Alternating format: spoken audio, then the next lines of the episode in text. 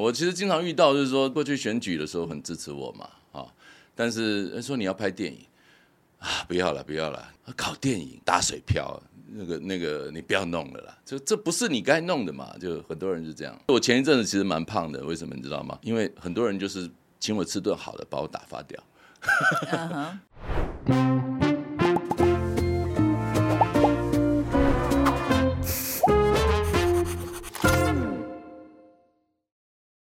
大家好，我是范志斐，嗨，我是路易莎莎。欢迎收看《匪夷所思所思》。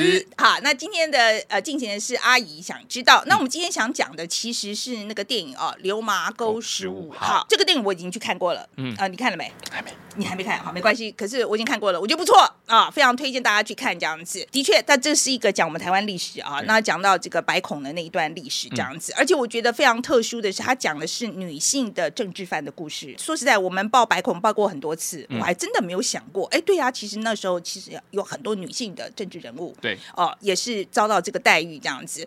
那我们想要谈这部电影，然后就在想说要邀什么人来。就我一看到这个出品人是姚文志的时候，我就哇，那我们请他来好了。我也很兴奋，我超级兴奋。对，那我先讲我为什么哦想要邀姚文志。那姚文志对我跟我来讲应该算是同辈的啦。哈、嗯那对我来讲，他的我的印象非常深刻，就是他是个政治人物。他是啊，就就哎，就怎么去拍了一部电影？那我就非常的好奇，就是说，哎，这个电影会好看吗？OK，很严厉的质疑对。没有，因为我真的觉得政治人物去拍电影，他动机是什么？他是要传递他的政见吗？好、嗯就是换一个方式啊，还是说他有没有一些政治色彩啊？哦，嗯强不强烈啊？好像这这些问题，我有些疑问这样子。那我很想要知道。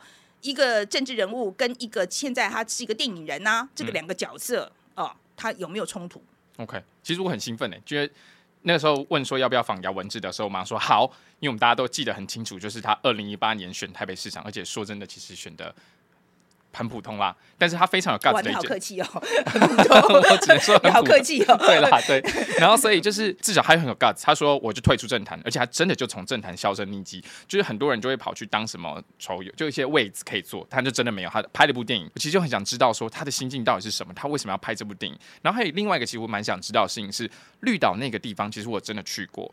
那其实大家在讲白色恐怖的时候，其实大家会用一种非常认真、非常严肃、不可以戏谑的方式，但是这是一个商业作品。所以商业作品它要兼顾的是历史，它想要探讨内容跟商业，它在商业上到底好不好看？我想问你问题就是，我们在讨论白色恐怖的时候，要怎么样去抓？它怎么抓这个平衡？嗯商业跟这个历史真实，他想要传递的这个讯息，这平衡，其实我也除了这个以外，我也蛮想知道。对啦，其实我们都有这个，我每次都有这个疑问啦。因为你这讲的很严肃的话，其实说实在，那个商业商业价值，其实票房可能就不会太好。我们自己有时候也在抓这种取舍，对吧？对没错我们在专业跟让大家都知道做过程中，所以问他，我也觉得这个对，然后哎，不过这部片子我先讲哦，他卖的不错哦，嗯哈，对，这这这这两个礼拜是卖的不错的。不过我们先来看看姚文智怎么说。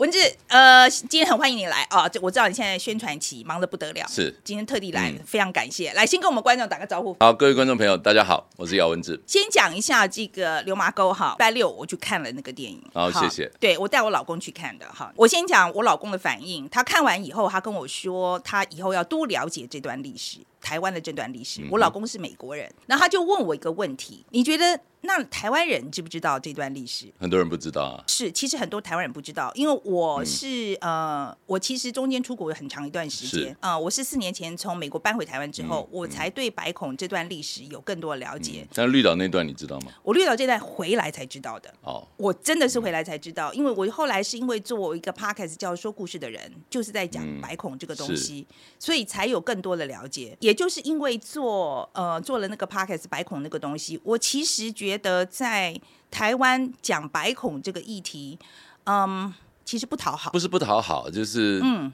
就是我觉得我们社会呃，我们整个影视的市场哈，还有观众，他过去受了种种因素的影响，我觉得不是不讨好，是因为过去呃，大家心里面有一些那个那个残留的，第一个残留的警种还在，第二个他的话题比较比较过去敏感啊，那再来是说。很多的投资者看到这这个方面，他他显然外呃未来会遇到的困难很多，所以大家不愿意去拍而已。所以你那时候为什么要挑这个话题呢？你为什么要挑这个题目来做呢？我说实在，我我观察这个台湾的电影电视啊，其实是从我二零零五年当新闻局长开始啊。那我一直觉得说，台湾自己的故事要有人拍出来，尤其是台湾这一百年，《流氓沟十五号》其实也是我在讲台湾这一百年故事的其中一部啊。那我也不可能借由这部片要把台湾的历史都讲完，但是我讲了一个环节啊，那个环节发生在一九五三年的绿岛啊，而且它是呃女子分队啊，它是一个女性的集中营。那我希望大家透过这样的一个缩影啊，去了解那个时代。但是并不代表说我我那部戏就可以呃讲完那个时代，没有，应该还是有很多的故事可以讲。前不久的《返校》，你可能会有兴趣，《返校》呃，但《返校》它是一个惊悚片，而且是游戏软体，呃，这个游游戏的那个 IP 啊，它以这样的一个角度啊来来面对电影市场的啊，它或许。呃，他或许因为那样，他有一些基础的观众啊，但是他其实并没有叫直面啊，直接去面对白孔的议题。刚刚提到啊，说你现在是电影公司老板啊，你现在是要做电影啊，对不对？哦，所以说我现在问你的问题就是说，那么这个流麻沟十五号对你来讲最重要的是它的这个历史意义。我就我我讲的在你心中的排序，最重要的是这个历史意义，你要讲讲跟观众讲讲清楚，还是第二个是一个你个人的理念的展现，好，这是一个，第三个是它的商业价值，嗯哼，这三个你的排序是什么？我的排序其实很简单哈，对不起，还有一个，嗯，艺术作品、艺术成就，OK，好不好？艺术成就，我跟你说哈，艺术成就绝对是绝对是导演去想的。OK，好，你不想就出品人不想这个艺术成就，我会看啊，我不能让他，我不能让他一点艺术性都没有啊，对不对？但是，但是我觉得出品人啊，我跟大家呃来报告一下啊，其实我们这一出戏，第一个它是 team work，嗯，我们包括找导演的时候就讲的很清楚啊，这是这是一个 team work，在编剧在我们说故事的时候，我们最强调的就是我们要做替台湾历史。要补这个空白，因为英文片名已经讲得很清楚，它叫 Untold，它叫 Untold History，啊，一方面是女性的故事没有被说出来，一方面是那个时代的禁忌没有被说出来。我听你的口气啊，你这样的这个叙述，我觉得你好像留下这个历史，对你来讲好像排序是最高的。其实我就是不甘愿说台湾没有这样的。电影，我背后的逻辑，我想其实是促成这部片啊，它先拍作为我第一部电影啊，它背后逻辑是什么？第一个，我觉得台湾恐怕是全世界最需要发展软实力的国家，就是我我们应该用各种方法让世界认识台湾。电影电视其实是这里面最强的媒体，那这个时机点也是对的，因为这个时机点。啊，美国跟中国的的这个对峙啊，我们用的比较中性的名词，在这个对峙的情况底下，那他给台湾的的挑战很大，给台湾的机会也很大。我觉得像魏德胜导演啊，他要拍台湾四百年，我觉得也非常好啊。那呃，我也希望大家给他支持啊。但是我选择的是台湾这一百年，我觉得大家来分工啊。那这一百年，因为因为刚刚稍微提到了，有有一些禁忌在在这一百年是哪一百年？这一百年就今年二零二二年啊，大概就往前推一百，从现在开始往前推一百年，大概往前推一百，就是我们在讲当代史了，就近代史跟当代史。嗯，其实一九二零年代台湾有很好的文明的的推进嘛。流麻沟十五号是在一九五零年，那它也是呃国民党来台湾的的初期啊。那那个那个时代其实是一个。嗯，思想禁锢，啊，所有的限制、压制，威权时代压制最严重的时刻，所以也就是完全被尘封，啊，没有办法被诉说的一段历史，啊，所以我觉得从这里来解开，呃，台湾这一百年的故事，我觉得也是一个，也是一个很好。你刚刚有提到说，台湾现在最需要、最需要做的，就是要 build 我们的软实力嘛，不要建立我们的软实力，然后让全世界看到台湾，right？那要让全世界看到台湾，但你选择了《流麻沟十五号》这个作品来做你第一个，它是一系列之一，对他这个他第一个作品这样子哈。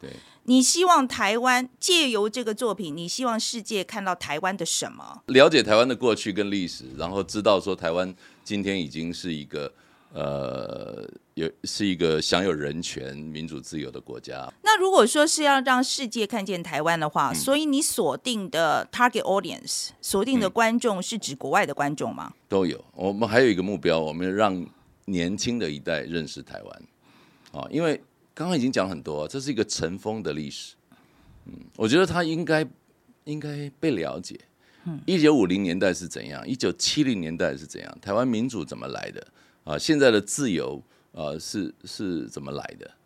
啊，年轻的一辈可以可以认识一下这个历史。年轻、嗯对年轻一辈来讲，为什么你觉得认识这段历史很重要？当然很重要啊！你没有，你不晓得过去的自己这块土地上的的过去，你要怎么走向未来？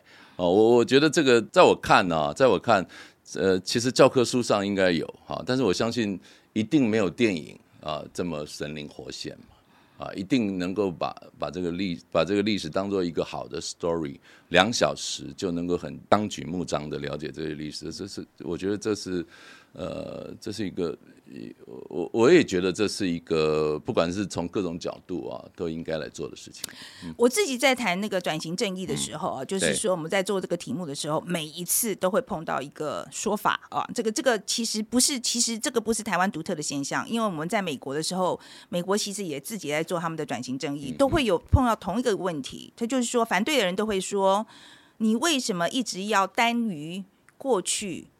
我们不光彩的那个历史，这个已经过去了，你为什么一定要不停的放大这一点？我不我不知道你对于这样的说法你怎么回应？我不认为放大啊，事实上事实上少的少的可怜啊，动不动就说我们要往前看，但是你过去都不晓得，嗯，你怎么走过来的不晓得，他不了解，其实其实，在现代里面，你以为他们可以清楚的往前看吗？No，他们眼睛都有迷障啊，他们都蒙蔽了一些事实，然后只看到他想看的，嗯，那那会造成我们的政治文化的扭曲，我们的认同的错乱。那台湾因为台湾的转型正义或者台湾的民主，我过去被归为叫做叫做分期付款的民主。那这个分期付款的代价，利息缴的可多了。台湾在讨论转型正义，没有加害者，加害者在哪里？嗯，台湾的威权遗绪有没有保留着？啊，中正纪念堂还有你们的钱币，呃，一大堆。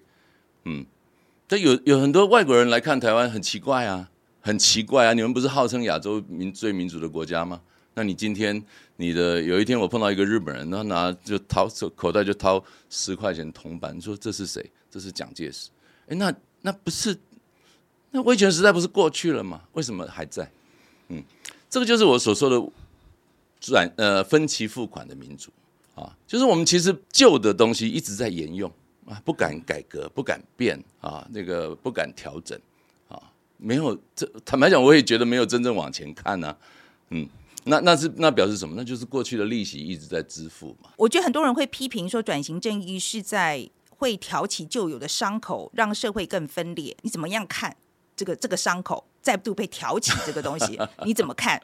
坦白说哈，嗯，我就是拍一个电影，这个电影能够挑起挑挑起那样的伤口吗？那你伤口是是站在哪个角度？在我看，我觉得我这是我这是呃中医的这个的慢调的疗理啊。我其实只是让大家从故事里面去反省。有的人现在也在网络上说：“哎，我是在我是在替绿营助选。”No，完全都不是，完全都不是啊。其实我我我我觉得我们从这里里面，我我我希望大家呃能够知道说，其实作为一个人，嗯。当一个当一个作为一个人在碰到威权体制的时候，他大概会是怎么样？的他经过什么样的的艰辛的历程啊？他的友情、亲情、爱情，他做了什么样的牺牲？嗯，那在那个环节里面，很可能人人都是受害者。嗯，那很可能人人都要负起一点责任。我我是觉得这个社会如果没有经过这样，然后然后不断的呃告诉说这。只要你去碰触，就会把伤口撕开啊！其实那个就是，其实就是，呃，可能可能表皮好了，但是里面的脓包继续化脓啊，那个那个未来的未来的伤痕，嗯，恐怕更更大。很多绿营的候选人在嗯造势活动中宣传这部电影，你会不会担心会失焦，而且甚至被贴上标签？既然我们讲到这个了，应该不多吧？嗯，我我觉得你觉得还不够多噻？没有帮你做多一点宣传。哦那那其实蓝营的也欢迎你们去宣传啊。我我其实特别讲一下啊，里面里面有一个军官啊，他是大队长，嗯，那一开始他的剧本啊，他是一个就是穷凶恶极啊，贪财好色，嗯，就是假借职务之便，然后就要性侵这个那个女受刑人嘛。我们思考那个汉娜·厄兰所讲的平庸的邪恶，我们也看了其他电影的题材，比如说像《为爱朗读》啊，或者是或者是我我们在生活里面我们认识的很多外省的军官啊，再加上在大时代里面他的里派系的派系背后的斗争，嗯，其实他们也一样，随时会被会被认为是匪谍。那相较于呃他的小奸小恶，比如说他他后来呃假借职务之便谈个小恋爱，嗯，好，那我我觉得我觉得这里面嗯，诶，他的现实感，或者是说他所描述的那样的人，我觉得更符合啊这个我们所理解的呃到台湾来的，不管他是本省外省的的军官哈、那所以嗯。我我觉得我我们呃这样的一个处理哈、呃，应该大家在在看待这个电影的时候啊、呃，不至于说有候选人或者或者怎么样怎样哈、我觉得不会啦，我觉得不会。我其实也希望呃，像我觉得陈世忠的建议蛮好的啊啊，因为他的建议你要清楚，他不是说呃你们要来看，他是说我们三个一起去看的时候，那那样的一个方式是是诶大家大家可以一起来讨论啊，看完以后就一起来讨论的一个好的方法。我们在讨论啊，要邀请你来的时候，嗯我们同我们的我们的同伴们非常兴奋啊，他们就说你是这个全台最有 guts 的政治人物。他说，因为当时发下誓言，如果没选上就退出政坛。我先跟我们大家分享一下好了，当时为什么有这样一个决心？你为什么会这样讲？呃，当然，那我在讲的时候，当然也也有部分是要是要是要催票嘛，啊，因为你知道那时候的那时候的局势，呃当然对我不利，我当然知道。但是另外一方面，我也我也思考我自己的我自己的生命的价值所在了。其实我从政已经那么久了，我思考我自己啊，我我到底关切的是什么？嗯，所以我最近常常跟大家说，其实我从政跟现在拍电影，我我认为没有什么违和感。我也不觉得这叫斜杠或者是转业哈、那呃，说我说我最有价值其实也也不必啊。为什么？因为因为我这我现在做的这个事情，嗯，就我的生命实现来呃实践来讲哦，那个就是我在当年当新闻局长的时候想做的事情啊。因为我因但是我因为从政多年，我我这个事情没办法做，结果我回头一看。十多年过去了，也没有人做。这大家只要问这个事情该不该有人做，嗯，那如果没有人做，那我想说我来做啊，因为我我长期关心这个事情的。那我知道也有人呃在批评我说啊，是我要要让我的意志啊，透过这个电影要来影响大家。呃，其实啊，我我看的这样有不对吗？我看的是我是我我觉得欢迎、啊，觉得这样有不对吗？呃，他们是说什么呃，我我在代言呐、或者什么。哦，其实真的大可不必了哈。那我我其实是呃，我其实是觉得这段这段台湾的台湾的产出哈，少到少到让我觉得说，好像我不来做，那怎么办呢？谁要做啊？我其实完全是期待我们台湾更想在这块呃论述或者是或者是这个内容的生产上哈、哦，更有更有说台财团或者什么样来支持。然后，因为我募款募的非常累啊，都是小额的募资。你看到那个那个最后最后的那个感谢名单，为什么是史上最长？因为这部电影是是大家拼凑起来的、啊。你怎么样去说服投资人说，我现在要拍这个议题哦，转型正义百孔哦，嗯，你们钱钱掏出来，这样很难说服的。很难啊，当然很难啊。你那么那你怎么说服的呢？你怎么说服他们呢？就是那就是说，呃，你找了一百个，然后只有一个愿意，这样就就觉得说可以了。那怎么说服？就是就是用用用各种死皮赖脸的方式啊 啊！我其实经常遇到，就是说过去选举的时候很支持我嘛啊，但是说你要拍电影啊，不要了，不要了。那个你要么你要告诉我你要不要东山再起，你再去从政。那我我好啊，你那个要要怎么样，我们来帮你。嗯，因为他们过去人支持我。搞电影打水漂，那个那个你不要弄了啦，就这不是你该弄的嘛，就很多人是这样。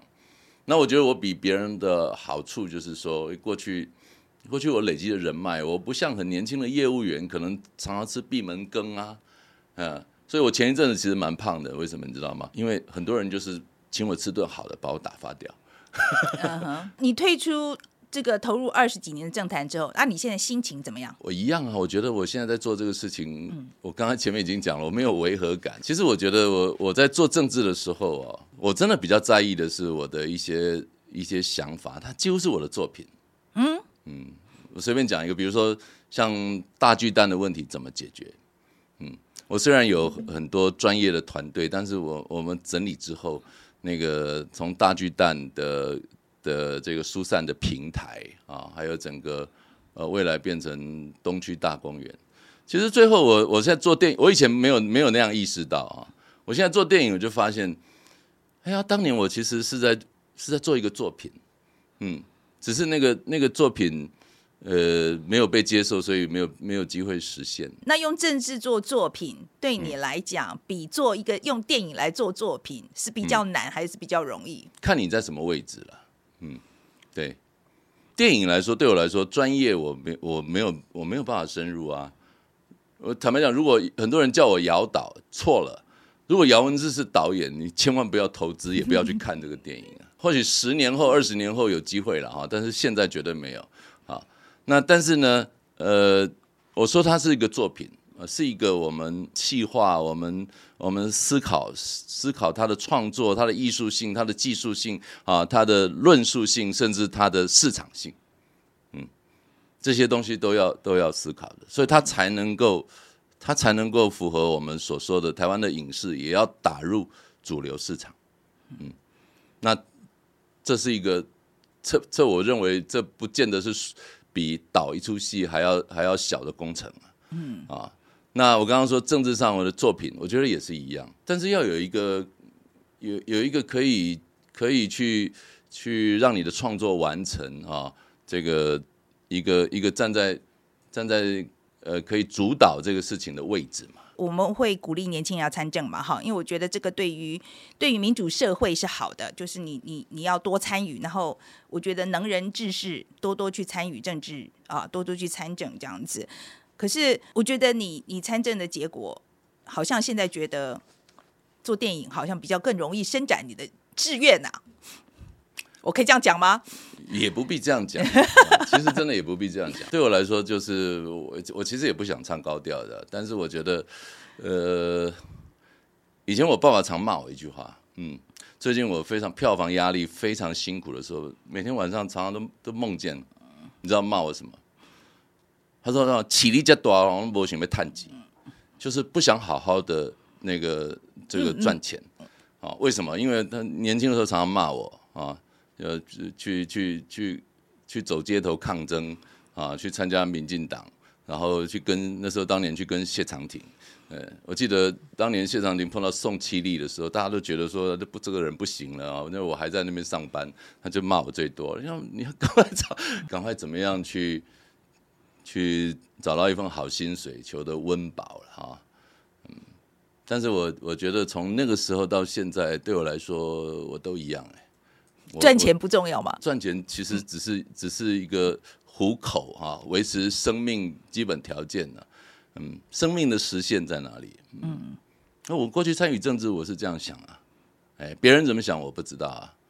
啊，然后但是你听起来好像高调，好像也没人相信。呃，哎，现在好像做电影，大家比较相信。我觉得这个社会也很奇怪。